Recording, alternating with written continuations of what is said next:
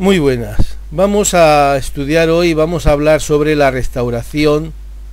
lo que se ha venido a llamar el régimen de restauración canovista, la restauración de los Borbones en la persona de Alfonso XII después del llamado sexenio democrático o revolucionario. Recordemos que los dos personajes fundamentales de esta etapa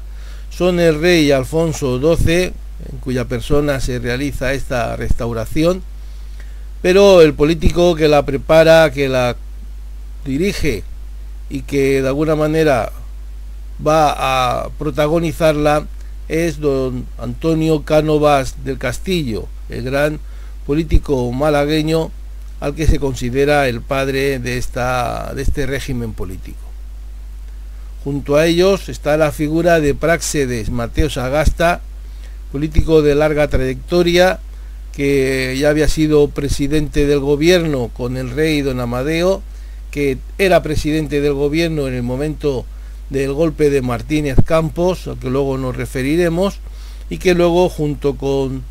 Cánovas protagonizará la alternancia en el poder, el llamado turnismo de los partidos liberal conservador y liberal fusionista, partidos que respectivamente dirigen Cánovas y él mismo. Recordemos que la restauración, aunque se origina a finales del 74, prácticamente ya a principios del 75, había venido preparándose por Cánovas desde mucho tiempo atrás. Ya en la reina había abdicado en el año 70 por considerar Cánovas y otros eh, políticos monárquicos que la reina estaba totalmente desprestigiada, tanto a nivel político como personal, para encabezar esta restauración y que por lo tanto debía ser su hijo Alfonso quien la protagonizara. En el año 73, concretamente en agosto, Cánovas recibe ya los plenos poderes de la reina, se convierte en el líder indiscutido del borbonismo y prepara con apoyo de la nobleza y de la alta burguesía el regreso de los Borbones, contando además con medios económicos extraordinarios, al parecer aportados por los comerciantes de Cuba y también comerciantes con Cuba, porque la economía cubana de los ingenios de producción de azúcar estaba en peligro, había estado en peligro con los intentos abolicionistas de la esclavitud y vieron que una manera de prolongar la situación de injusticia, pero muy rentable para ellos, era el regreso a la monarquía borbónica. Canovas, una de las cosas que hizo en cuanto tuvo plenos poderes, fue trasladar al rey desde Alemania y Austria, donde se había venido educando, a Inglaterra. Fue eh, inscrito en la Academia Militar de Sandus, dando una imagen más liberal que la que ofrecía su educación en los llamados imperios centrales, donde, como sabemos, el régimen era mucho más absolutista, mucho menos abierto. Eh, para atraerse las voluntades del país, Cánovas dio difusión al manifiesto de Sandus, manifiesto firmado el 1 de diciembre del 74 por el joven príncipe que había alcanzado días atrás la mayoría de edad,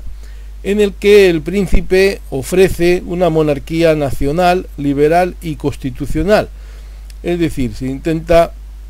aportar una idea de un rey a la vez cristiano, a la vez arraigado en la tradición, pero también un rey liberal y sometido a los márgenes de la Constitución. Esto tuvo un resultado relativamente bueno, se ganó un prestigio entre el pensamiento liberal y liberal conservador sobre todo, y sobre todo pues se ganó las voluntades en el ejército tanto del generalato como de la oficialidad en general. De manera que el día 31, cuando el general Martínez Campos realiza su pronunciamiento militar en Sagunto, el ejército en bloque se sumará rápidamente hasta el punto de que Serrano que estaba en ese momento en el norte, en el frente del norte, será aconsejado por todos sus compañeros de armas para que abandone el país y eh, Sagasta, que como hemos dicho ocupaba en ese momento la jefatura del gobierno en Madrid, entregará el poder a Cánovas, que formará el llamado gobierno regencia. El llamado plan de Cánovas incluía unos objetivos muy concretos. Fundamentalmente otorgar al país la estabilidad y la paz interior necesarias para su progreso económico y social, para lo cual aspiraba a ampliar la base social de la monarquía frente a una monarquía cada vez más enfrentada con más gente como la isabelina que fue reduciendo su apoyo social y, popular a lo largo de los años, él quería una monarquía de amplia base, con apoyo popular y de las clases dominantes, y además quería, aspiraba a sujetar a los militares en el sentido de limitarles su participación en el poder y reducirlos a su función estrictamente castrense. Para ello debía prestigiar a la monarquía, elevándola por encima del debate de los partidos, convirtiéndola en una especie de árbitro de la situación política, pero siempre eh, procurando que no resultara perjudicada por el debate político. El medio para alcanzar estos objetivos era la alternancia de dos partidos, siguiendo el modelo inglés, entonces se puede decir que era uno de los más liberales de Europa, si no el más liberal, Cánovas aspiraba a que hubiera un partido conservador, él llamó liberal conservador, dirigido por él mismo, y que enfrente hubiera una alternativa monárquica, también liberal, más progresista, más abierta, que él pensó desde el principio que era Sagasta quien estaba llamado a dirigirla, por cuanto Serrano, que también aspiraba a esta función, pues estaba demasiado marcado por su evolución política anterior y sobre todo pues porque había participado muy directamente en la caída, en la expulsión del poder de Isabel II y había ostentado la jefatura del Estado en dos ocasiones, tanto antes de la llegada de Amadeo como en el año 74 en ese régimen personalista al que puso fin Martínez Campos con su golpe. Eh, fuera del régimen, en la oposición quedaría el carlismo, derrotado además militarmente por Cánovas, el republicanismo, de alguna manera bastante desprestigiado por lo acontecido en el sexenio, el movimiento obrero, todavía incipiente y dividido, y el nacionalismo periférico que en este momento todavía apenas tenía ninguna fuerza como para ser una amenaza al régimen que instaurara Cánovas. El Partido Liberal Conservador, que hemos dicho dirigido por Cánovas, lo van a formar antiguos unionistas de la Unión Liberal, como el propio Cánovas, como Francisco Silvelas, como el general Martínez Campos, otros que proceden del moderantismo y casi del carlismo, como Pidal y Mon, y más tarde destacarán figuras como Antonio Maura o Eduardo Dato, que serán jefe del gobierno ya en el siglo XX. Programa político, sus tesis son el sufragio censitario, Canova siempre dijo que no creía en el sufragio universal, que sería el fin de la, del liberalismo, supondría eh, la llegada del socialismo, también propugnan un catolicismo moderado, tolerante, frente al catolicismo intransigente de los más recalcitrantes, no solo los carlistas, por supuesto, sino también los moderados de su propio grupo, pues eh, Cánovas defiende un catolicismo oficial, pero con una tolerancia a la práctica de otras religiones. Además, defiende libertad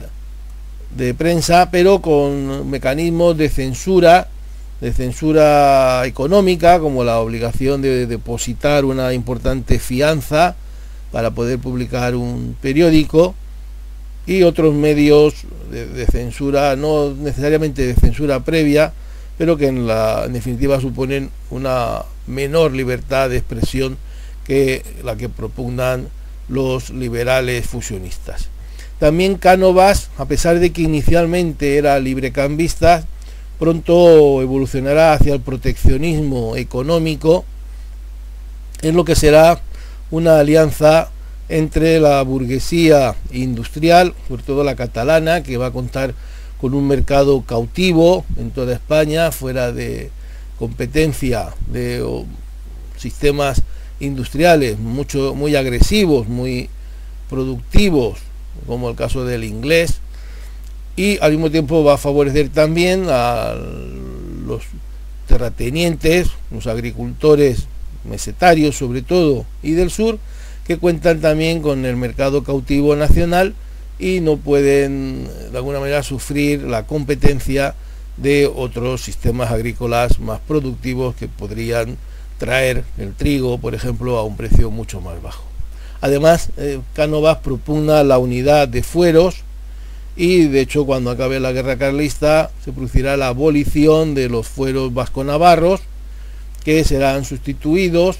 por un sistema mixto donde aunque pierden sus instituciones políticas, se mantendrá algunos privilegios económicos como el famoso concierto económico que ha llegado por diversos vericuetos hasta la actualidad. Enfrente de este partido eh, conservador o liberal conservador está el partido fusionista llamado vulgarmente Partido Liberal. Simplemente lo forman los constitucionalistas del sexenio, algunos radicales, tienen el apoyo de Serrano, pero Serrano se verá postergado, postergado por Sagasta, pero también por el propio poder de Cánovas, y lo forman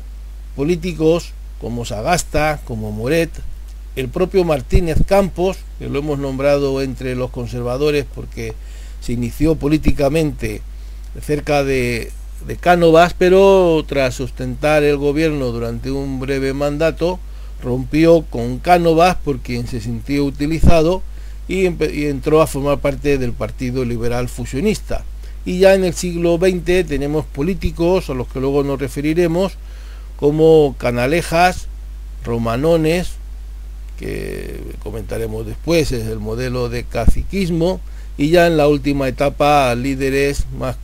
menos conocidos como García Prieto o Santiago Alba. Santiago Alba que todavía tendrá un papel político en la República cuando después de las elecciones que ganan los radicalcedistas sea presidente del Congreso. ¿Qué programa plantean los liberal fusionistas? Pues plantean básicamente el proyecto político recogido en la Constitución de 1869 es decir, sufragio universal masculino, el matrimonio civil, reconocimiento del matrimonio civil, la libertad de cátedra y de prensa, sin limitaciones, eh, digamos, directas o tácitas, el juicio por jurados, que Cánovas, inmediatamente de ocupar el poder, suprimió, y el libre cambio, el libre cambio representado por ese arancel Figuerola, que producía pues, un descenso de los precios de las manufacturas y de los productos agrícolas de primera necesidad, aunque tenía, como antes hemos dicho, sus enemigos por cuanto perjudicaba a la industria y la agricultura, sobre todo aquella que era menos competitiva. Y también en la cuestión religiosa, los liberal fusionistas plantean la secularización, es decir, ir abandonando, distanciando la Iglesia y el Estado y acabando con el catolicismo como una religión oficial del Estado. Los moderados de Cánovas apoyaban a Cánovas, pero querían volver a la Constitución de 1845. Esto era muy peligroso para Cánovas, que libró contra ellos su primera batalla porque hubiera supuesto volver a un régimen cerrado, un régimen del que hubiera expulsado a toda la izquierda constitucionalista, que lógicamente aspiraba a, mantener la constitución de 1869, que no dejaba de ser una constitución monárquica, no lo olvidemos. Pero para Cánovas también esta constitución, no solo por su contenido progresista, sino por una cuestión simbólica, no era aceptable por cuanto era la constitución que se había hecho a resultas de la expulsión de Isabel II. Por lo tanto, no le valía ni la del 45 ni la del 69. Para salir del paso, Cánovas reúne una asamblea de notables con cerca de 400 parlamentarios que nombran una comisión que prepara un proyecto de constitución en apenas unos meses. Cánovas convoca unas cortes y lo hace por sufragio universal para darle la máxima legitimidad, aunque en una de sus clásicas operaciones dimite para que cuando se produzcan las elecciones no esté comprometido con ese sufragio universal y aprovechando la importante abstención, Cánovas barre con esos distritos uninominales mayoritarios que existían, obteniendo 330 diputados de 360. Tenemos que insistir en la cuestión. El que obtuviera 330 de 360 se debe sobre todo a que el 70-80% de los distritos eran uninominales y por lo tanto quien ganaba, aunque fuera por poco, en cada uno de ellos se llevaba el único diputado que estaba en juego, de manera que los 30 diputados de la oposición necesariamente se tuvieron que producir en distritos plurinominales que eran la absoluta minoría. Como en esta colección de vídeos hay un tema dedicado a la Constitución de 1876, vamos a ver solo muy superficialmente la misma. Recordemos que es una constitución doctrinaria con una soberanía compartida entre el rey y las cortes. Recordemos también que Cánovas aplica su teoría de la constitución histórica, de acuerdo con la cual la monarquía y las cortes son la esencia histórica de España y que por lo tanto son a priori de la constitución, hasta el punto de que el paquete de artículos relativos a la monarquía pasará por el debate constitucional sin debate, valga la redundancia, consiguiendo Cánovas su aprobación en bloque. Sin embargo, sí que serán reguladas y discutidas las cortes, estableciendo unas cortes bicamerales con un Congreso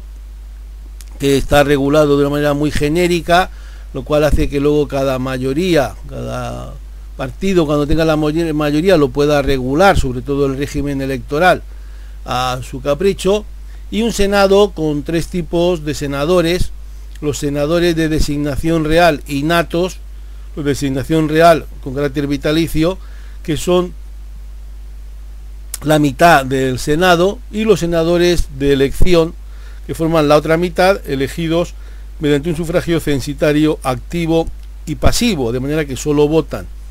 los que tienen determinadas rentas y solo se pueden votar aquellas capacidades, aquellas personas que por su cargo, por su, haber ostentado cargos anteriormente, por su renta, eh, pueden ser designados por el rey. De manera que ah, tenemos un Senado totalmente elitista, totalmente carente de representatividad democrática, que de alguna manera lastra el carácter democrático del régimen, incluso cuando el Congreso sea elegido por sufragio universal. Cánovas también instaura un estado confesional tolerante, permite otros cultos en privado, pero hay una religión oficial de, la monarquía, del Estado, que es defendida y apoyada por el Estado. También se establecen las libertades clásicas de las constituciones anteriores, opinión, prensa, reunión, asociación, pero también con un reconocimiento muy genérico en la Constitución que luego permite que cada grupo mayoritario las aplique con mayor o menor rigor, con mayor o menor amplitud. Además, Cánovas hace al rey jefe directo del ejército, contando con dos reyes militaristas e incluso cuarteleros, reyes que en todo momento van a apoyar a el ejército en aquellos momentos de crisis, de enfrentamiento con el gobierno del propio rey. Eh, produciendo en algunos casos la dimisión de este ante las reclamaciones o pretensiones del ejército. Sagasta fundó el Partido Liberal Fusionista en marzo del año 60. Se puede decir que, que lo fundó con restos de partidos del sexenio y ya se produce una plena identificación con el régimen, hasta el punto de que en febrero del año siguiente Sagasta de alguna manera solicita al rey y a Cánovas el inicio del turnismo, obteniendo del rey el decreto tanto de nombramiento de presidente de gobierno como de disolución de las cortes, con lo cual Sagasta disuelve estas, comparece a las elecciones desde la jefatura del gobierno y obtiene una mayoría aplastante, una mayoría que se basa, como ya dijimos, en la existencia masiva de esos eh, de esas circunscripciones uninominales. De manera que el que gana, gana en casi todos, gana casi todos los escaños. Sagasta gobernó durante más de dos años, pero por dificultades internas en su propio gobierno y en la mayoría parlamentaria, pasó el gobierno a Posada Herrera, que era de su misma formación, aunque después forzó también su fracaso hasta el punto de que el rey vuelve a encargar el gobierno a Cánovas ante el desgaste de los liberales, quien vuelve a disolver las cortes, obteniendo pues, una aplastante mayoría de nuevo. En estas elecciones, si leemos lo que escribió el diputado José María Cereyuelo, se falsificó la Junta, se falsificaron interventores, se falsificó la presidencia de las mesas, un caso concreto, lógicamente, y después se falsificó el resultado de la elección. Aunque esta falsedad no era general, pero eh, se comentara, nos explica hasta qué punto era relativamente generalizada. Y después Cánovas va a ceder el poder a Sagasta nuevamente porque se va a producir el llamado pacto del Pardo, motivado por la muerte del rey, que Cánovas considera en ese momento con Sagasta que el rey, al fallecer el rey, el régimen queda debilitado y puede defenderlo mejor un partido situado más a la izquierda, de donde Cánovas conoce que va a venir la mayor parte de la oposición. Eh, por lo tanto, la lógica del sistema era antidemocrática no se trataba como en Inglaterra o como en la actualidad que se convocaran elecciones y el rey otorgara el poder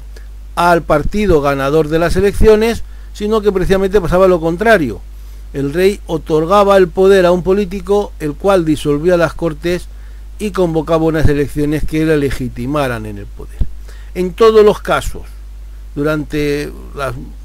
mucha duración, la larga duración del régimen, todos los gobiernos que convocaron elecciones las ganaron. De manera que no se produjo que un gobierno convocara unas elecciones y las perdiera. ¿eh? Hasta tal punto eh, las elecciones estaban de alguna manera dirigidas, manipuladas desde el poder. Cánovas tiene un apoyo social indudable en la burguesía, sobre todo en la alta burguesía, pero también hay instituciones como tales que suponen el sostén del régimen,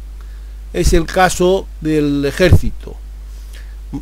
Hemos dicho que consigue apartar a los militares del poder, si bien es cierto que hay excepciones, Martínez Campos, con su gran prestigio, no solo por el golpe de Sagunto, sino por sus victorias en la guerra carlista y la pacificación de Cuba, vivió su momento de gloria en el que Necánovas le cedió el poder brevemente porque después lo utilizó, eh, lo, favoreció su caída hasta el punto de que acabó en un enfrentamiento personal que llevó a Martínez Campos al grupo de Sagasta. Después tenemos militares que tienen su momento de gloria, como Vieja o Baylor, pero que no llegan a fraguar en un proyecto político de importancia y con respaldo en la opinión pública. Pero sin embargo, a cambio de este alejamiento de los militares del poder, los militares van a tener una autonomía casi plena. El ejército no va a intervenir en política, pero los políticos no van a controlar prácticamente el ejército, porque incluso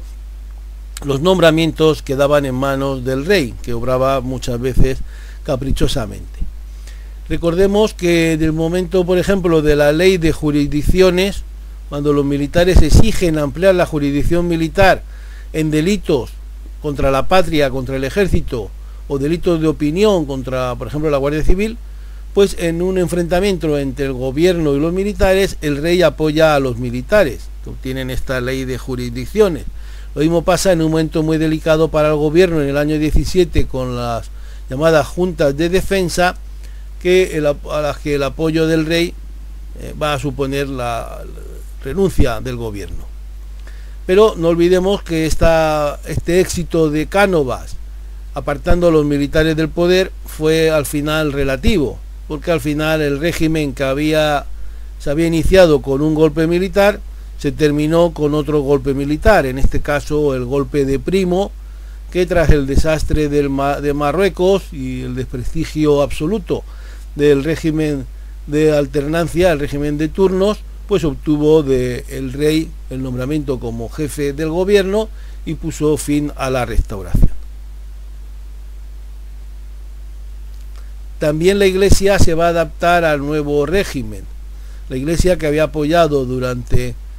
eh, toda la primera fase del liberalismo al carlismo,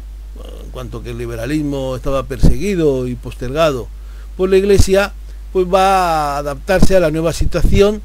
recuperando gran parte de su poder social y económico, contando con el apoyo del Estado que va a sostener el culto de acuerdo con el los concordatos que se habían suscrito, por el cual la Iglesia reconocía la desamortización a cambio de ese presupuesto de culto y clero que aseguraba el sostén de la Iglesia. Además, la Iglesia va a pasar a incrementar su control de la educación, sobre todo de las clases medias. En 1900 habían 294 colegios masculinos y 910 femeninos, colegios eh, religiosos. Además obtiene el derecho a la supervisión de la enseñanza cuando se produce eh, la, segunda polémica universitaria, la cuestión universitaria planteada entre catedráticos de universidad y el ministro Orobio, que acaba con el cese de estos catedráticos que eh, rechazaban la intervención de la Iglesia en la educación, sobre todo en la educación universitaria. Se produce una auténtica recristianización del país, con dos universidades, la de Deusto, fundada en el 86, y la de Comillas, en 1904, y también recordemos que hay un incremento de las vocaciones. a mediados del siglo XIX habían unos 48.000 sacerdotes, a principios del siglo XX la cifra era de 88.000, es decir, prácticamente había casi duplicado el número de sacerdotes, incluso se inicia la construcción de nuevas catedrales, como la muy conocida de Madrid y Barcelona, la Paloma y la Sagrada Familia, y la menos conocida de San Sebastián. También se fundan instituciones eh, de carácter no estrictamente congregacional, es decir, no necesariamente dependientes del papado, como las órdenes religiosas, como es el caso de la conocida Asociación Católica Nacional de Propagandistas, eh, dirigida a formar una minoría dirigente a través de la creación del CEU San Pablo, o la aparición de nuevas órdenes como las teresianas del padre Poveda, o la expansión de otras tradicionales como salesianos y jesuitas. Pero también la iglesia se dirige hacia los pobres, no solo en los hospicios, en las residencias de mayores o asilos, sino, por ejemplo, en la educación, con la fundación de instituciones como las escuelas del Ave María del conocido Padre Manjón. Y además la Iglesia va a contar con importantes medios de difusión, sobre todo el periódico El Debate, muy dependiente de, de la Asociación Católica de Propagandistas, el Correo de Andalucía o la Gaceta del Norte. Frente a una actitud antiliberal y antisocial incluso de la Iglesia, con aquel liberalismo es pecado, la Iglesia, el papado va a evolucionar y se va a iniciar la aplicación de la llamada doctrina social de la Iglesia, con un asociacionismo obrero católico de muy escaso éxito y un cooperativismo agrario católico que sí va a tener un gran respaldo en todo el campo español. Frente a la cultura católica conservadora, representada por autores como Menéndez Pelayo o Pereda, y por medios de comunicación como el referido El Debate, hay también un importante desarrollo de una cultura liberal. Medios de prensa como el imparcial o el liberal sirven para difundir estas ideas y destacan autores como Benito Pérez Galdós, Varela, Clarín, Joaquín Costa, Rafael Altamira, una gran parte de la generación del 98 y muy especialmente la generación representada por Ortega y Gasset. También cabe reseñar la importancia de los catedráticos expulsados en el segundo conflicto universitario, expulsados por el ministro Orobio, que aunque luego son reintegrados en el gobierno de Sagasta, fundan la institución libre de enseñanza que junto con la Junta de Ampliación de Estudios relacionada con la misma, pues van a suponer la posibilidad de difundir unas ideas liberales y también de la ampliación de estudios en el extranjero de intelectuales de esta, esta tendencia. También cabe destacar el prestigio que alcanza el Ateneo de Madrid, primero por su gran biblioteca, pero también por su salón de actos en el que prácticamente a diario hay conferencias de todo tipo, dando una gran variedad y una gran calidad a la vida intelectual madrileña de finales y del 19 y principios del 20. En cuanto a la oposición al régimen, cabe de reseñar en primer lugar el carlismo, la gran oposición del régimen liberal a lo largo de todo el siglo XIX de los años 30 en la Primera Guerra Carlista, los años 50, la que algunos llaman la Segunda Guerra Carlista, y la Guerra Carlista que es normalmente denominada como Tercera Guerra Carlista, que tuvo lugar en los años 70 y que concluye ya en plena restauración. Precisamente Cánovas, para terminar con esta guerra, va a movilizar importantísimos medios materiales que le permiten poner en armas a 150.000 soldados contra unos 33.000 carlistas, que supone una proporción de 1 frente a 5. Va a destacar, el general Martínez Campos, que controla Cataluña, que también vence en Montejurra a los carlistas navarros, lo mismo que Primo de Rivera, que toma Estella. Este Primo de Rivera es general que había favorecido la restauración, que concretamente es tío de Miguel Primo de Rivera, que después tomará el poder en los años 20. El propio Cabrera reconoce a Alfonso XII y esto también le da fuerza a la restauración borbónica, porque no es lo mismo para el carlismo oponerse a un sistema como era el republicano, con un fuerte laicismo, que a un régimen monárquico, moderado, con gran importancia del pensamiento conservador, como es el instaurado por Cánovas. Además, la victoria sobre el carlismo supone la abolición de los fueros, de la parte pública de los fueros, por ejemplo, todas las instituciones del antiguo reino de Navarra van a desaparecer, por ejemplo, sus cortes o su consejo, que recordemos estaba en Pamplona, a diferencia de los demás, y se va a mantener, sin embargo, el derecho privado navarro y también vasco y el llamado concierto económico. Además, los carlistas de alguna manera son abandonados por la Iglesia, si la Iglesia, fundamentalmente la jerarquía, nunca había podido mostrar a las claras su apoyo por el carlismo, pues ahora se puede decir que todavía esto se hace más evidente por cuanto la Iglesia con la restauración, como hemos dicho, alcanza los objetivos. Se asegura su sostén en el futuro y se le permite la recuperación de sus posiciones, por decir así, sociales y económicas. El carlismo como fuerza política prácticamente solo va a pervivir en Navarra, aunque en toda España hayan carlistas, y recordemos que uno de sus grandes líderes, Manuel Falconde, ya en la época el siglo avanzado del siglo XX, era andaluz, pero en realidad como fuerza política con importancia electoral solo la va a mantener en Navarra. Porque en el País Vasco y Cataluña, los otros lugares donde tuvo arraigo, gran arraigo este movimiento político,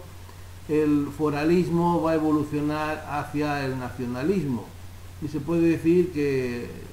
el nacionalismo, sobre todo conservador, va a ocupar la posición social que en el siglo XIX, hasta la Tercera Guerra Carlista, ocupó el carlismo, la defensa de la tradición, del fuero, de la religión. Por el otro lado, el régimen encuentra la oposición del republicanismo, un republicanismo desprestigiado por el sexenio, dividido entre republicanos posibilistas como Emilio Castelar, que colaboran y concurren a las elecciones e incluso algunos se van a integrar ya en el 93 en el partido de Sagasta, y por otro lado los republicanos progresistas que inicialmente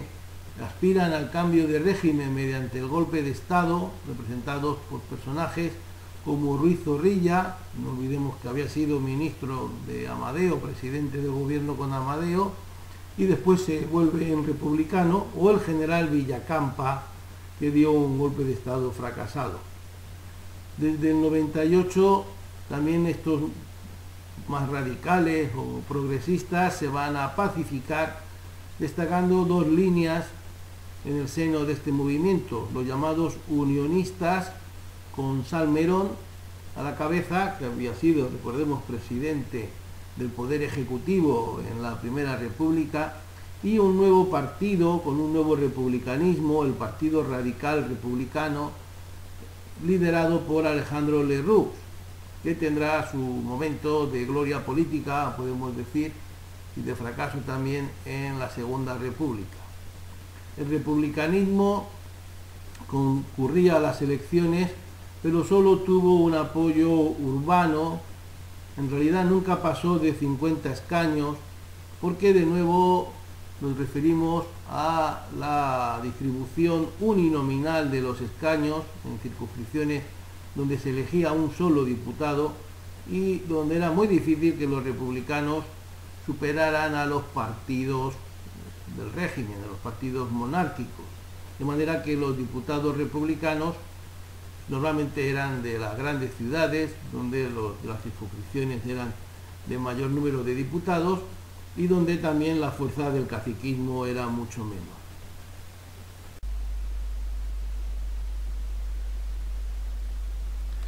Junto a la oposición que representan el carlismo y el republicanismo, surgen ahora nuevos movimientos que van a confrontar también con el régimen de la restauración. El primero de ellos y posiblemente el más importante es el movimiento obrero.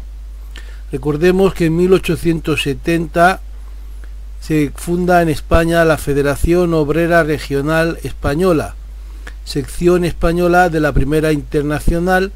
que se va a escindir en dos grandes corrientes, la corriente anarquista, que sigue el pensamiento de Bakunin, y la corriente marxista, que sigue el pensamiento de Carlos Marx. Ya en 1881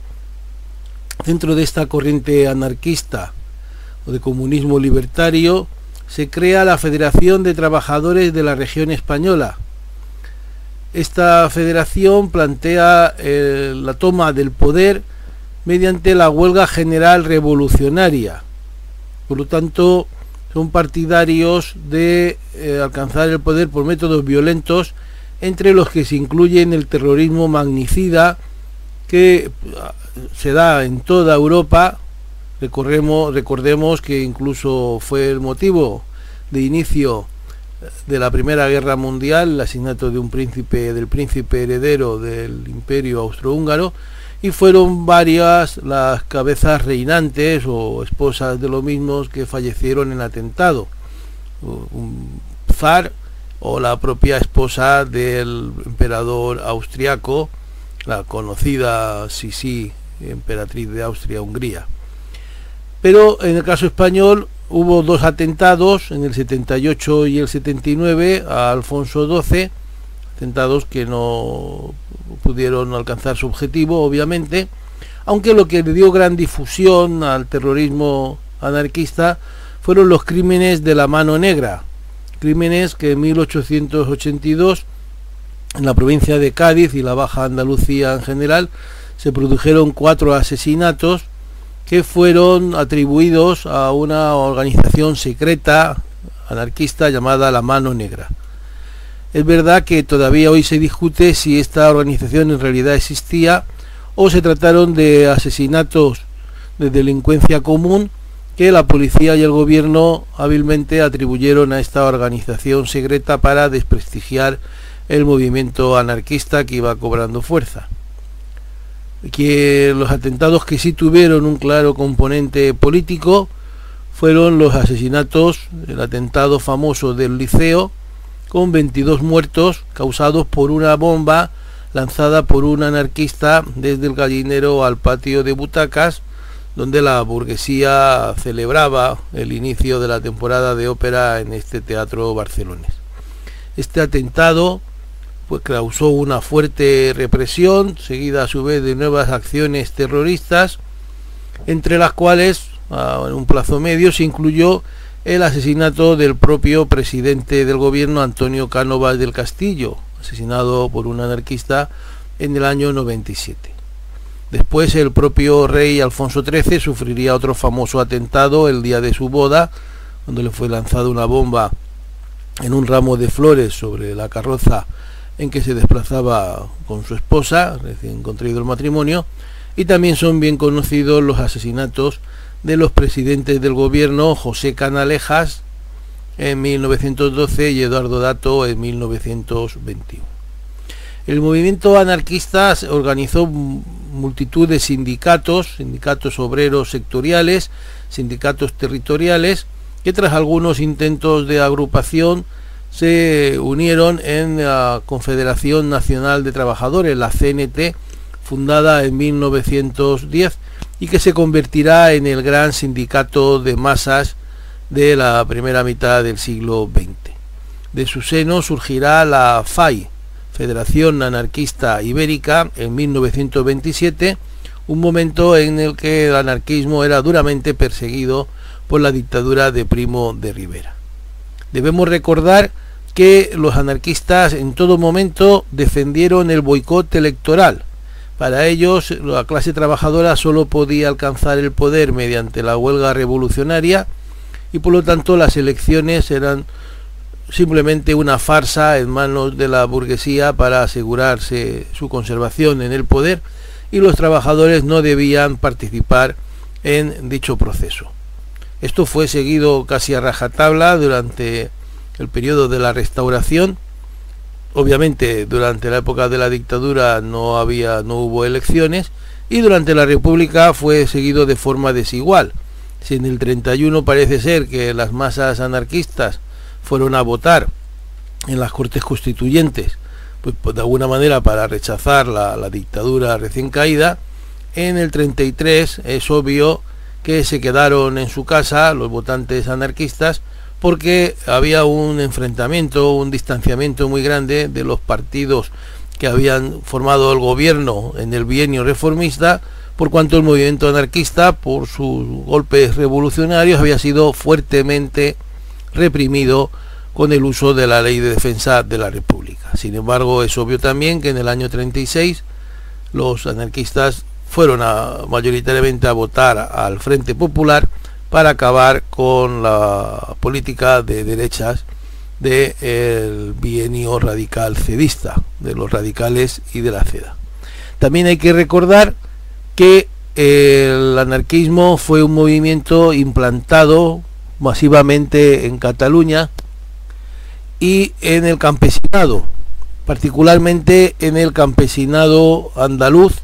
en cuanto que este era el más comprometido, el más involucrado en la lucha revolucionaria.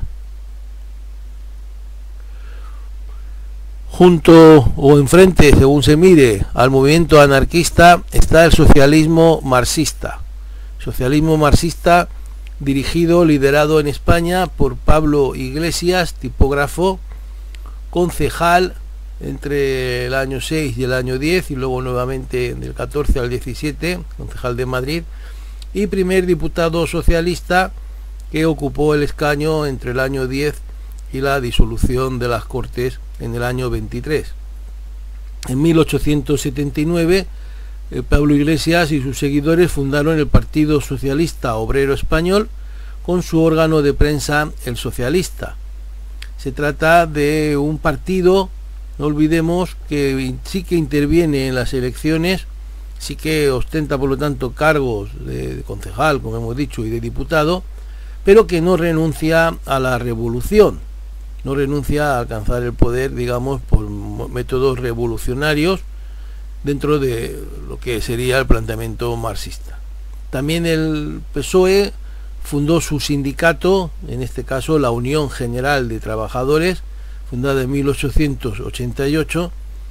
y que siempre fue un sindicato hasta la guerra civil, eh, que fue por detrás de la CNT en número de afiliados, sobre todo porque tenía una muy escasa implantación en el campesinado. Sin embargo, también tenía uh, escasa penetración, como hemos dicho, en Cataluña, donde el anarquismo estaba muy implantado, pero sí que estaba fuertemente arraigado en Madrid y en Vizcaya, en toda la industria eh, siderúrgica que se desarrolla en el País Bajo y especialmente en la zona de la Ría de Bilbao, la UGT era el, partido, el sindicato mayoritario y el PSOE tuvo siempre mucha, una fuerte implantación. Como hemos dicho, su presencia, sin embargo, entre el campesinado era pequeña, por cuanto, de acuerdo con la doctrina marxista, el proletariado que podía llevar a cabo la revolución era el proletariado industrial, más concienciado, más cualificado, más preparado, y de ahí un desprecio inicial hacia el campesinado, que después cuando UGT, lógicamente, quiso atraerse a las masas campesinas, pues lo hizo en una medida muy inferior a la del anarquismo. De manera que en el momento eh, de la República, cuando ambos sindicatos eh, actúan con plena libertad, la CNT aparece como un sindicato mucho más arraigado en el campo español, sobre todo en el sur, donde los obreros sin tierra son una gran mayoría. Otro frente de eh, oposición al régimen es el nacionalismo catalán. El nacionalismo catalán tiene sus raíces en la particularidad lingüística del Principado y también unas raíces históricas. Se puede decir que surge del republicanismo federal, tan arraigado en Cataluña con la figura extraordinaria en lo teórico y con su experiencia de gobierno de Pi Margal, y también en buena medida, sobre todo en el arraigo rural, surge del carlismo, la descomposición, diríamos, del carlismo catalán, cuyas fuerzas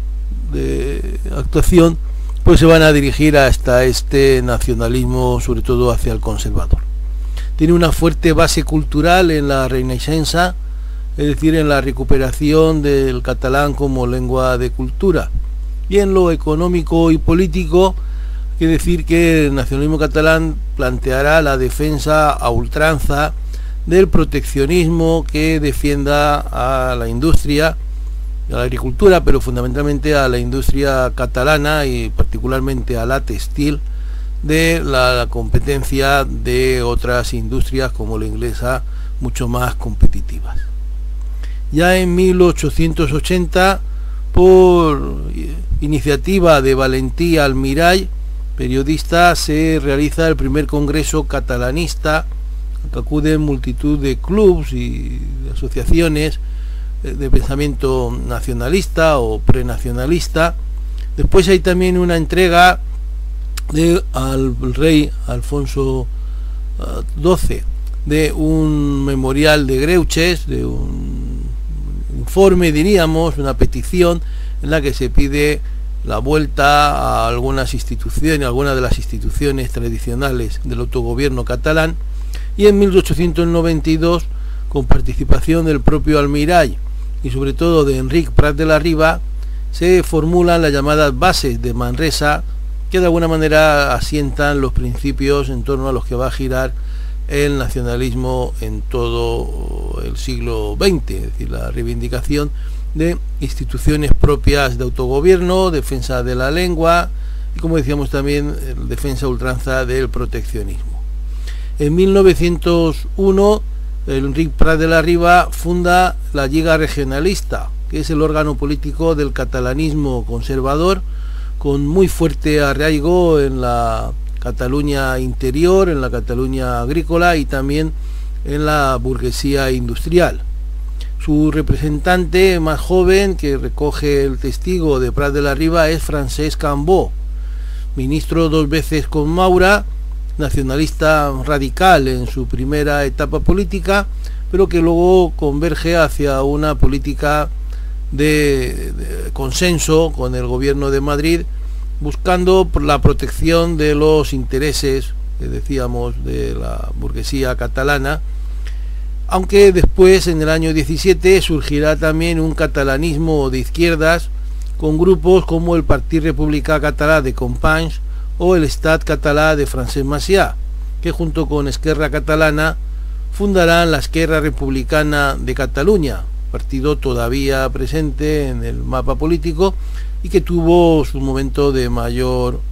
importancia, de mayor gloria durante la República, la Segunda República, con la aprobación del Estatuto de 1931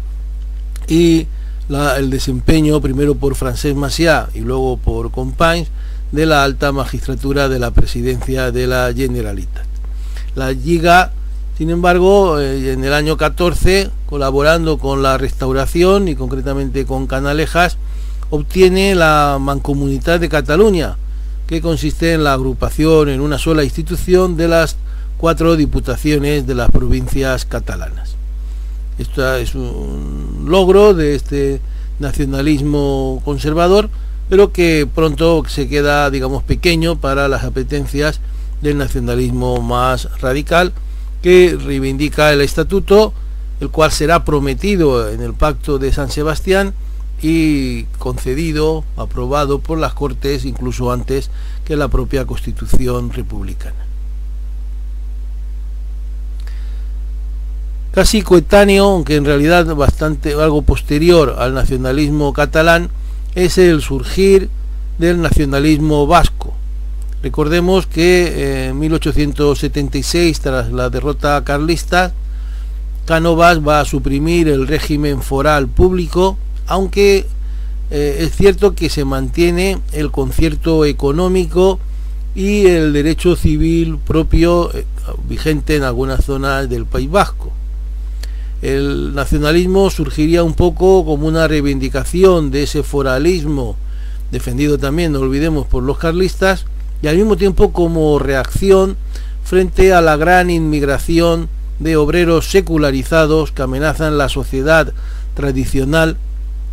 de manera que el teórico de este nacionalismo, Sabino Arana, a partir de 1883, inicia una serie de publicación difundiendo sus ideas de un nacionalismo incluso con base racista,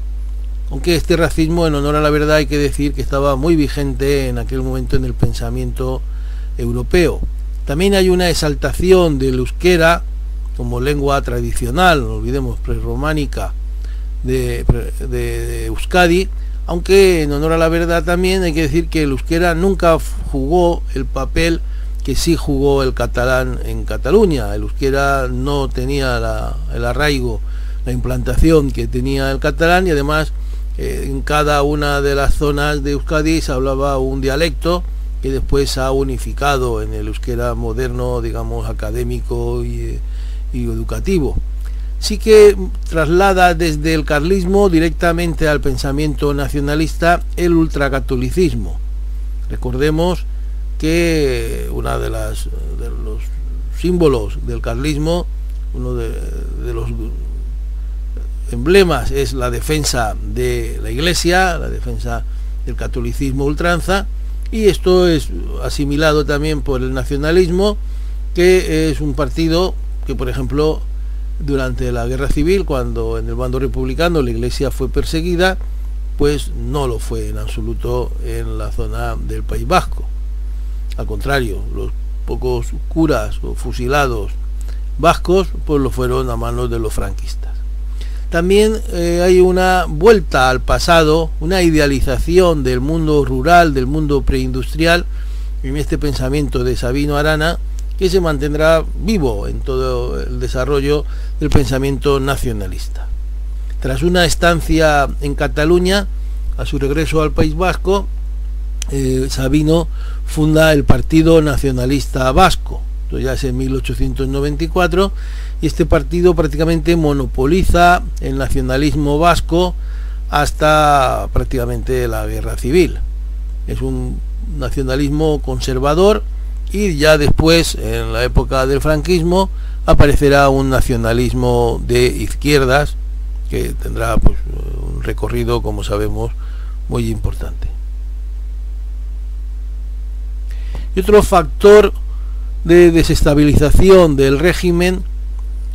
de la restauración es el tema de Cuba. Recordemos que eh, en Cuba, como resultado en gran medida del fuerte proteccionismo colonial que impedía la fabricación de muchos productos en la isla, productos que debían importarse más caros de la península, y la defensa de esos intereses comerciales peninsulares y también de, de la minoría de propietarios, de grandes propietarios de esclavos y propietarios de los ingenios azucareros, pues se va a desarrollar como reacción a esta, digamos, abusos coloniales, se va a desarrollar el independentismo. Independentismo muy arraigado en las clases populares, en los también en la gente de color, que ve una posibilidad de emancipación, y en 1868 se lanza el llamado Grito de Yara, que inicia la guerra larga, la guerra de 10 años, que concluirá con la llamada Paz de Zanjón, en la que Martínez Campos, después de algunas victorias menores, consigue eh, presionar a los rebeldes para firmar una especie de convenio, de acuerdo por el que se compromete a la abolición de la esclavitud, al indulto y a una serie de reformas, reformas administrativas, eh, también reformas en cuanto a la importación de productos que después no fueron aprobadas por las Cortes, dejando en mal lugar a Martínez Campos y produciendo un reinicio de la revuelta en la llamada Guerra Chiquita de 1879, que aunque fue reprimida rápidamente, demuestra que la llama de la revolución estaba viva. Entre el 80 y el 90 van a haber continuos conatos frustrados de levantamiento, como el que llevará al fusilamiento del líder revolucionario José Martí. Y en 1895, el mismo año de la ejecución de Martí, pues se lanzará el grito de Baire. Grito de Baire de Maceo y Gómez, son los líderes fallecido Martí, que va a ser reprimido por la potencia colonial, por España, a través de la actuación del general Baylor, una actuación de mano dura de fuertes represiones y sobre todo de agrupaciones de población rural. Era la única forma que Baylor encontró, y lo cual ha sido luego imitado en numerosas guerras, para evitar el apoyo a la guerrilla de la población rural. Agrupar la población supone trasladar la población, apartarla de sus campos de cultivo, lo cual lógicamente se parece mucho a los campos de concentración, eh, plantea grandes problemas a la población y fue utilizado en la campaña de propaganda, sobre todo en los Estados Unidos, contra el gobierno español, hasta el punto de que Sagasta va a destituir a Baylor y va a iniciar una política de eh, apaciguamiento, negociando una autonomía, pero no llega a fraguar esta, esta política porque van a intervenir los Estados Unidos en un momento de expansión, se va a producir la explosión, la conocida explosión del acorazado Maine en febrero del 98 controvertida porque siempre se ha atribuido a los propios Estados Unidos que buscaban una causa, un motivo para entrar en la guerra, lo que hicieron aplastando a la flota española e invadiendo tanto Cuba como Filipinas. En la paz de París, en diciembre del 98, España pone fin a su presencia en América y en Asia con la venta de Cuba, Puerto Rico y Filipinas por 20 millones de dólares. Y el año siguiente, ya una vez no se disponía de Filipinas, era muy problemático y poco ventajoso mantener las colonias insulares en Oceanía, de manera que las islas, los archipiélagos de Marianas, Carolinas y Palaos van a ser vendidos a Alemania, poniendo fin así a la presencia colonial en Oceanía y en Asia, como decíamos, y también en América, de manera que ya las únicas colonias que quedan en España serán las africanas. Como hemos dicho antes, el régimen de la restauración se basaba en buena medida en la falsificación, la adulteración electoral, en cuanto que recordemos que decíamos que el rey nombraba a un nuevo gobierno, al mismo tiempo se disolvían las cortes y el nuevo gobierno recién nombrado convocaba y realizaba las elecciones que siempre ganaba. Este régimen este sistema fue definido por Joaquín Costa con el clarividente nombre de oligarquía y caciquismo como forma de gobierno de España, tal como figura en el título del libro que publicó ah, gracias o tras realizar una encuesta masiva en el país. El sistema se basa, por lo tanto, en el apoyo mutuo, la coexistencia, la colaboración entre dos tipos de líderes políticos, los oligarcas y los caciques. Los oligarcas son los líderes de Madrid, las personas importantes de relumbrón que reparten los escaños en el Congreso e incluso en el Senado, reparten también los cargos, sobre todo ministeriales, y sobre todo reparten las prebendas, es decir, las inversiones públicas que realiza el Estado, las subvenciones que realiza ayuntamientos y diputaciones, etcétera. Los oligarcas dominan los partidos, colocan a sus clientes en las diferentes candidaturas, lo que se llama el encasillado, en ocasiones eh, por varias provincias para asegurarse que van a salir, y requieren del cacique local el apoyo electoral a cambio de estos cargos y estas prebendas a las que nos referíamos. El cacique no está en Madrid, el cacique está normalmente en la provincia, digamos, sobre el terreno. Se trata de personas siempre de, muchos medios económicos, hacendados o industriales, que suelen ocupar cargos políticos eh, de proximidad, como alcaldes, diputados provinciales, a veces también diputados en Madrid, o suelen ser exdiputados o exsenadores, que controlan más o menos la provincia a través de su contacto, sus clientes que ocupan las alcaldías de los pueblos y conceden su apoyo electoral con esa capacidad de movilización del electorado a cambio de las concesiones, los favores públicos o personales que obtienen de los oligarcas.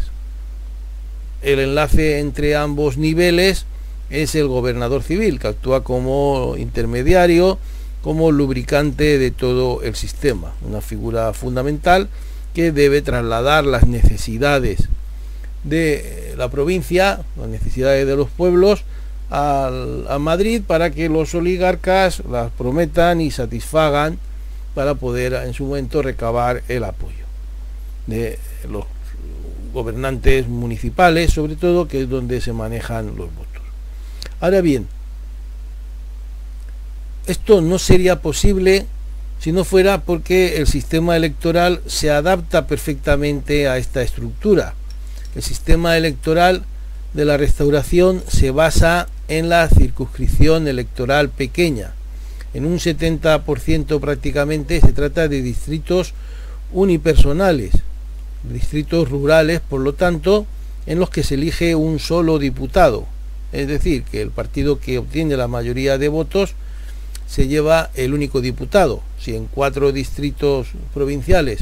un partido gana por un voto más al otro, se lleva los cuatro diputados. Y luego en la capital, pues puede haber dos, tres, a lo sumo cuatro eh, diputados en un mismo distrito. Salvo las grandes capitales, Madrid, Barcelona, Valencia, Bilbao, Sevilla, donde se elige un mayor número. Esto hace que quien gana las elecciones la gane de manera aplastante, como hemos visto antes al hablar de los vuelcos electorales de la primera etapa del turno. Además, sobre todo de cara a las elecciones municipales, era muy frecuente que en un distrito no se presentara más que un candidato que resultaba elegido de forma automática. De manera que a veces también sabían cambalaches, tú no te presentas en este distrito para que salga mi candidato seguro y a cambio yo no me presento en el otro para que salga el tuyo. En ocasiones, además, se recurre al burdo pucherazo, a la manipulación, a la falsificación, alteración de resultados, votos ilegales, falsificación de actas, robo de urnas, compra de votos, etc. Pero el sistema no era tan sistemáticamente antidemocrático, no era tan burdo tan bárbaro eh, la manipulación electoral, era mucho más sutil. Se basaba muchas veces en el juego de influencias, en la capacidad, como decíamos, de que desde el gobierno civil o de la diputación se pudiera presionar a los electores a través, sobre todo, de los ayuntamientos para conseguir el voto en una dirección, en la dirección del gobierno. Porque insistimos en que en todo el periodo de la restauración, desde el año 76 al año 23, es decir, prácticamente 47 años, nunca un partido situado en el gobierno que organizó las elecciones las perdió, sino que sistemáticamente sus eh, oligarcas movían a los caciques y obtenían el respaldo electoral. Cuando luego caían en desgracia por problemas internos porque se quemaban en el gobierno, el rey nombraba al otro partido, el cual utilizaba su maquinaria electoral para asegurarse la victoria. Aquí vemos un conocido mapa del caciquismo en España, donde vemos pues, los principales caciques, como se situaban uno en cada provincia normalmente, aunque era muy frecuente que en una provincia pudieran haber varios caciques, o bien caciques comarcales, ¿eh? aunque lógicamente que hay una simplificación, y encontramos, por ejemplo, pues el conocido cacique conde de Romanones en la próxima a Madrid, provincia de Guadalajara, lo cual le permitía a la vez ser oligarca en Madrid y cacique de Guadalajara.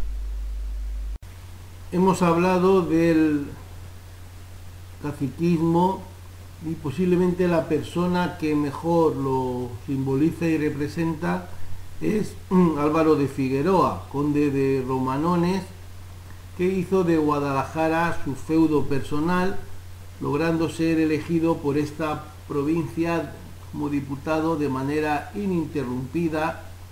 entre 1891 y 1923, y lo que aún es más meritorio, en todas las elecciones habidas durante la Segunda República, tanto en el año 31 como en el 33 como en el 36, lo que da la medida de su control político y electoral en la provincia. Se llegó a enfrentar a su propio partido, saliendo él elegido candidato en alguna ocasión, y es famoso que siendo alcalde de Madrid se publicó en un periódico una noticia a modo de burla que anunciaba la salida de un tren especial de Madrid a Guadalajara para devolver a todos los funcionarios, especialmente serenos nocturnos, que Romanones había colocado en el ayuntamiento. Esto daba la medida de su influencia política que llegaba a todos los puntos de la provincia de Guadalajara. El régimen fue evolucionando, como vamos a describir rápidamente,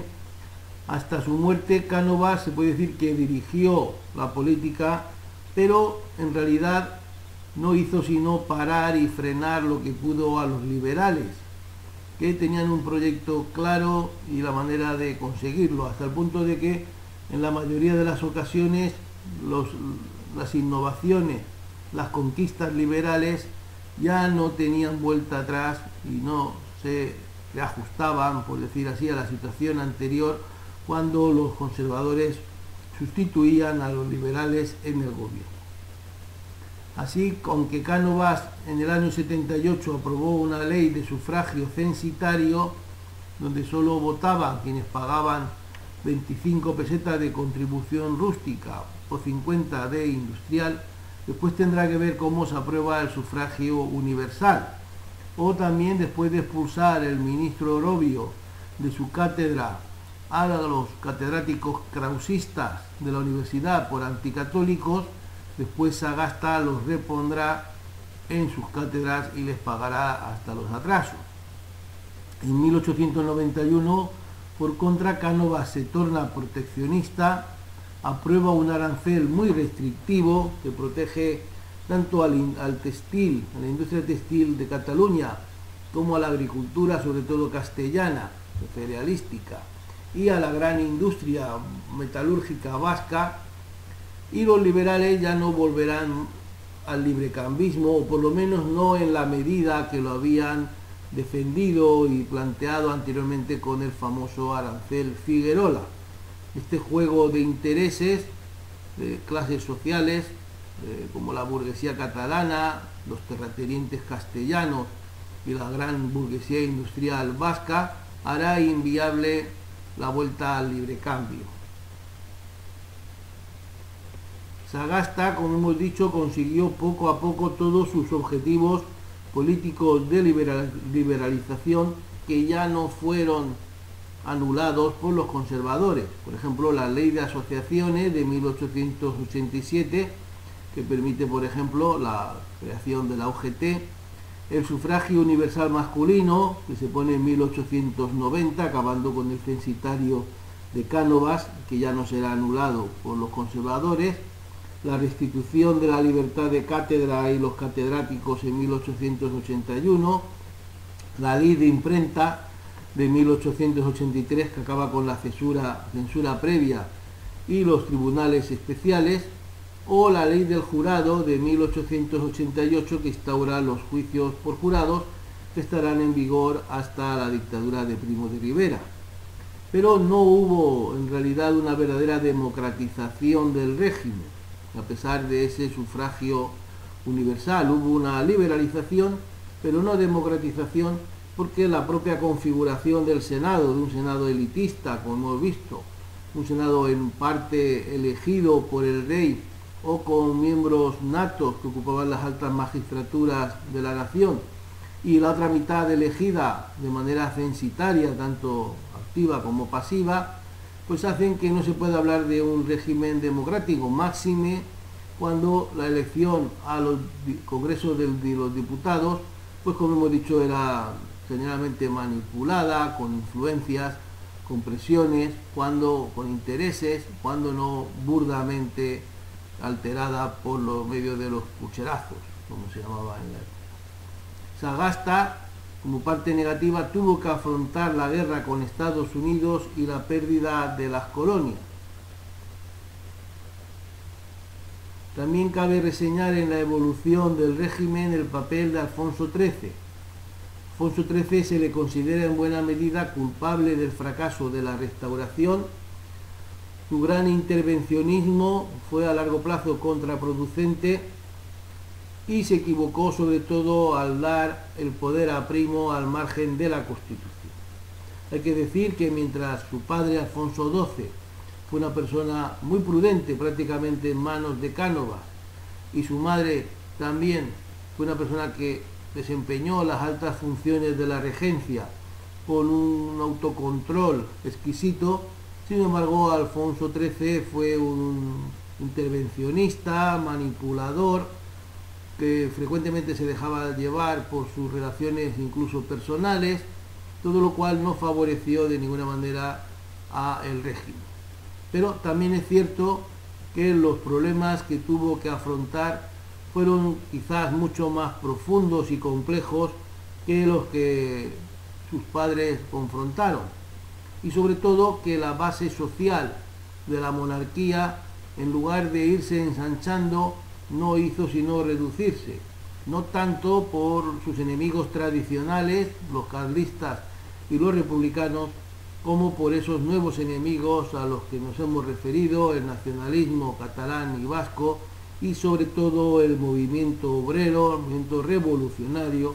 que por ejemplo en el año 17, con la gran huelga general del 17, puso al régimen ya casi en su final, aunque este final le vendrá en buena medida como resultado de la nefasta política colonial en Marruecos. Muerto Cánovas, el Partido Liberal Conservador sufrió un momento de alejamiento del poder hasta que Francisco Silvela se hace con el liderazgo, recordemos que es el autor del famoso artículo España sin pulso, que analiza la situación del país tras el desastre del 98. Surge en las filas conservadoras un movimiento regeneracionista de lo que se llamó la revolución desde arriba, que entre el año 7 y 9 llevó a cabo don Antonio Maura, político procedente del liberalismo, con gran capacidad, con gran empuje, que planteó una serie de leyes modernizadoras de protección de la industria, legalización de la huelga, los tribunales industriales, la creación del Instituto Nacional de Previsión, una reforma electoral anticaciquil frustrada o el descanso de los trabajadores los domingos, obligatorio, salvo las excepciones entendibles. También Maura consiguió la alianza con el catalanismo conservador de la Liga de Cambó, aunque la semana trágica, en julio del año 9, puso prácticamente fin a su carrera, aunque vuelve a regresar en el 19 como cabeza de gobiernos de concentración, pero ya no será nunca y jamás tendrá el empuje y las perspectivas que tenía en su primera etapa. Esta semana trágica surgió al enviar reservistas catalanes a Marruecos, a la guerra de Marruecos, se formó, se organizó una huelga general una revolución social, quema de iglesias, etc. Y una fuerte represión con numerosas condenas a muerte, concretamente 17, y entre ellas la bien conocida de Ferrer y Guardia, educador que fue condenado como inductor de la revolución y que, cuya ejecución pues, fue objeto de una campaña de desprestigio en toda Europa contra el régimen el rey le hizo dimitir y más tarde la izquierda pues lanzará ese Maura no que suponía su veto al regreso de Maura al poder. El rey incluso llamará al poder a Eduardo Dato, que no era el líder del partido, rompiendo así el propio partido conservador. Repetimos hasta que en el 19 lo vuelve a llamar para un gobierno de concentración. Aquí vemos a Antonio Maura y Eduardo Dato. En cuanto a los liberales, los liberales van a ostentar eh, el poder desde el 99 al 1907. Tras Agasta, fallecido en 1903,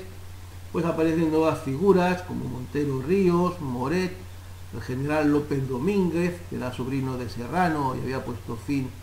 al cantonalismo cartagenero, el marqués de la Vega de Armijo, pero no hay ningún líder con fuerza para agrupar el partido hasta que surge don José de Canalejas, político gallego que puede decirse es el Maura de los liberales, que entre 1910 y 1912 desarrolla un programa político avanzado con la ley del candado que prohibía nuevas órdenes religiosas, suprimiendo los consumos o imponiendo el reclutamiento obligatorio sin exenciones, ¿eh? lo cual era objeto, fue objeto de un apoyo popular porque hasta entonces los ricos que podían pagar determinada cantidad se evitaban que sus hijos fueran al servicio militar y a la guerra. Canalejas, como hemos dicho, aprobó la mancomunidad de Cataluña al agrupar las cuatro diputaciones en una sola y prohibió el trabajo nocturno femenino. Desgraciadamente, Canalejas fue asesinado en 1912, siendo sustituido por el conde de Romanones, al que antes nos hemos referido, que no tuvo un liderazgo tan fuerte como el de Canalejas. El partido se va a romper posteriormente al chocar otros líderes como García Prieto y Santiago Alba, político este que enlazará ya con la época republicana en la que llegó a presidir el Congreso de los Diputados. Aquí vemos la foto de Canalejas y del ya citado Romanone. Durante la Guerra Mundial, el régimen de la restauración se mantuvo neutral, eh, aunque ciertamente los conservadores eran germanófilos y los liberales francófilos, se optó por una neutralidad, primero por el atraso económico y militar del país, en segundo lugar porque se pensó que podría ser mucho más conveniente para la economía nacional. Sin embargo, hacia, el final de la guerra se va a producir la llamada crisis del 17, que va a suponer un golpe al sistema del turno de los partidos. Recordemos que este, esta crisis vendrá también reforzada por la situación económica, por cuanto el mejor momento de la venta de productos ya posiblemente había pasado y las contradicciones del sistema se pusieron en evidencia. Por una parte, el ejército va a lanzar un pulso contra el sistema parlamentario con la aparición de las juntas de defensa creadas entre la oficialidad media con un carácter sindical y como hemos dicho el impulso que los militares ganan al gobierno parlamentario en buena medida con el apoyo del rey. Por otra parte, las cortes se mantuvieron cerradas bastante tiempo, de forma que la oposición, sobre todo la oposición al régimen, convocó una asamblea de parlamentarios reunidos en Barcelona por iniciativa de Cambó, en la que forman parte los diputados de izquierda, los reformistas y los, los nacionalistas. El gobierno quedó mal parado ante las reivindicaciones de esta asamblea de parlamentarios que demanda mayor democratización y una nueva constitución. Pero lo que supuso un mayor golpe para el régimen fue la huelga general convocada en agosto de dicho año 17 por iniciativa de los sindicatos UGT y CNT, con la cual en primer lugar querían protestar por el aumento de los precios de los productos básicos. Este aumento de los precios estaba en buena medida motivado por la exportación de todos estos productos a los países beligerantes, sobre todo a Francia, y la creciente, la gran demanda de estos productos pues producía su encarecimiento, ya que en Francia se pagaban con una divisa más fuerte y eso produjo, produjo cierto desabastecimiento interior y un fuerte malestar social. Además se exigía la democratización y medidas sociales como la jornada de siete horas, la semana inglesa, el sábado y domingo festivo, el salario mínimo, pero también otras más difícil, la aplicación como la disolución del ejército o la absoluta separación de la Iglesia y el Estado, que demandaba la CNT. La huelga fue duramente reprimida por el gobierno de Eduardo Dato, de forma que solo se puede decir que triunfó en Madrid, Barcelona, Valencia, Vizcaya y Asturias. También en Río Tinto y otros puntos concretos pero tuvo una muy pequeña repercusión tanto en el campo como en las provincias no industrializadas. Se detuvo en pleno al comité de huelga del que formaban parte figuras que luego tendrán una larga proyección como Julián Besteiro o Francisco Largo Caballero y tuvo pues, un resultado ciertamente sangriento con 37 muertos eh, solamente en Barcelona y un total de 71 muertos y más de 2.000 detenidos en todo el país. De estas, estos sucesos de la crisis del 17, fundamentalmente de la huelga, que supone el distanciamiento, diríamos, casi definitivo entre el mundo obrero y el régimen, pero también de la oposición, el enfrentamiento entre aquellos que estaban periféricos en torno al régimen, como los nacionalistas, los republicanos, la Asamblea de Parlamentarios, o incluso la falta de apoyo, de, de, acuerdo con el ejército, pues el régimen va a quedar muy tocado, muy tocado, y además va a quedar muy debilitado por el enfrentamiento que va a surgir dentro de los propios partidos partidos monárquicos, como el enfrentamiento entre mauristas y datistas dentro del Partido Conservador o entre romanones y García Prieto, también después hemos contado Santiago Alba, dentro del Partido Liberal. Tampoco el ejército sale ni mucho menos fortalecido, porque se puede hablar de una división dentro en su seno entre los militares africanistas destinados en la colonia africana, con permanente lucha, pero también con fáciles ascensos eh, por méritos de guerra, y por otra parte los militares peninsulares, llamaban juntistas, partidarios de impedir los ascensos por, por guerra, por mérito de guerra, y agrupados en esas juntas de defensa a las que antes me referí de la crisis resulta, como decíamos, un distanciamiento del movimiento obrero,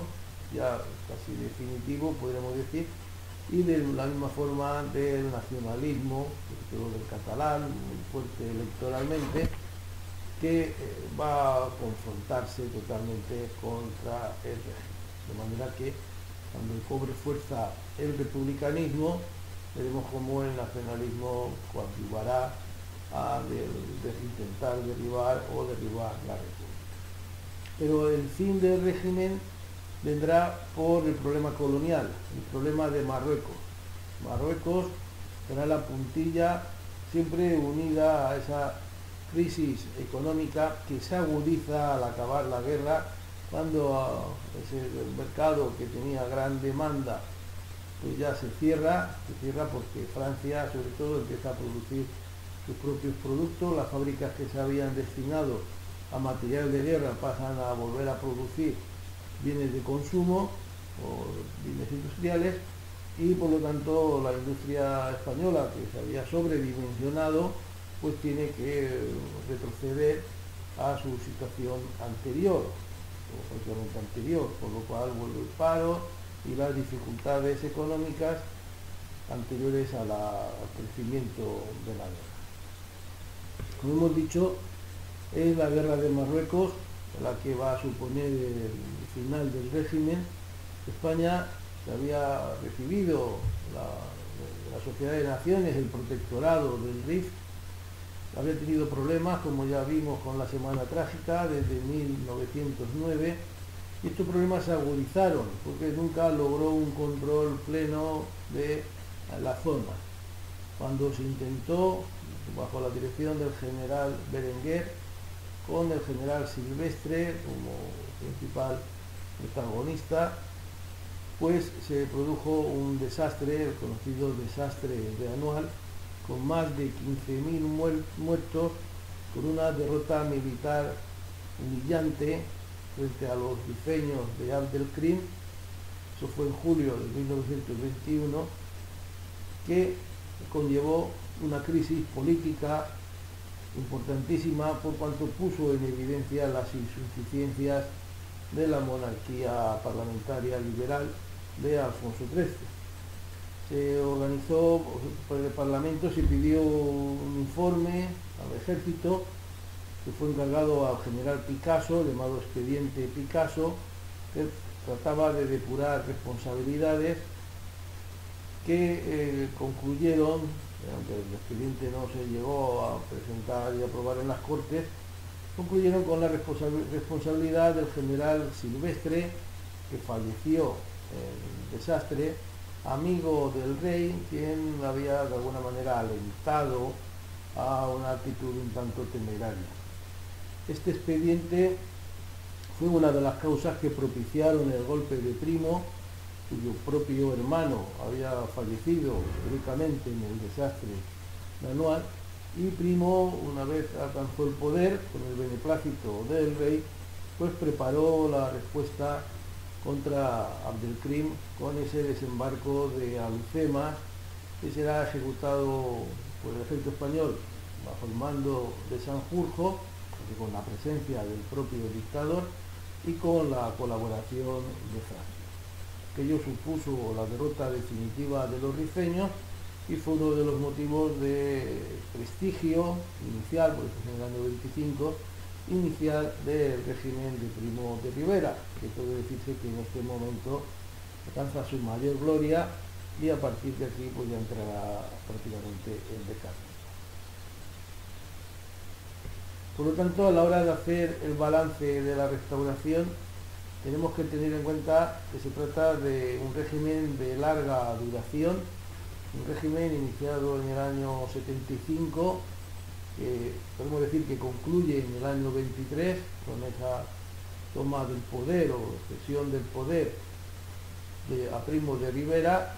como decimos antes, con el apoyo del rey, que nombra,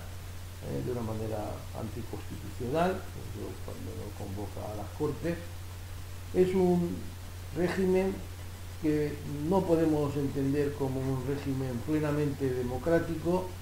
primero porque viene lastrado por la existencia en la Constitución de un Senado totalmente elitista y cortesano, que podemos elegido por un sufragio censitario, activo y pasivo, la mitad de él y el resto pues, con esos senadores natos o nombrados por el rey. Pero además de la presencia de este Senado poco democrático, con las mismas funciones del Congreso, incluso en la elección al Congreso, pese a que se aprueba, recordemos, en un momento dado, en el año 90, el sufragio universal masculino, pero había pues, ese caciquismo, esa oligarquía, esa alteración, fraude electoral casi generalizado, que hace que no fuera un régimen equiparable totalmente a otros que en ese momento se están asentando y democratizando en toda Europa, sobre todo si lo comparamos con el régimen inglés, que como conocemos pues ya a principios de siglo es capaz de asumir eh, al mundo obrero a través del Partido Laborista, que poco a poco se hace con una posición de poder hasta el punto de sustituir en el turno, como ya hemos dicho, al Partido Liberal. En Inglaterra prácticamente hasta la actualidad la alternancia estará entre los conservadores y los laboristas, pasando a un tercer lugar con escasa presencia en el gobierno del Partido Liberal. En la parte positiva, en el haber de la restauración, hay que decir que modernizó a España, pero quizás esa modernización fue insuficiente en comparación con el resto de Europa. Y sobre todo hay que destacar en el debe de la restauración que no pudo, supo integrar ni a los nacionalistas en ese momento menos desarrollados, obviamente, en fechas posteriores, ni al movimiento obrero, como hemos dicho que se hizo en otros países. De manera que eh, habrá a partir de ahora, desde esa huelga revolucionaria de 1917, un distanciamiento absoluto entre la monarquía parlamentaria y el movimiento obrero, el mundo obrero, los sindicatos. Es cierto que la restauración tuvo logros importantes,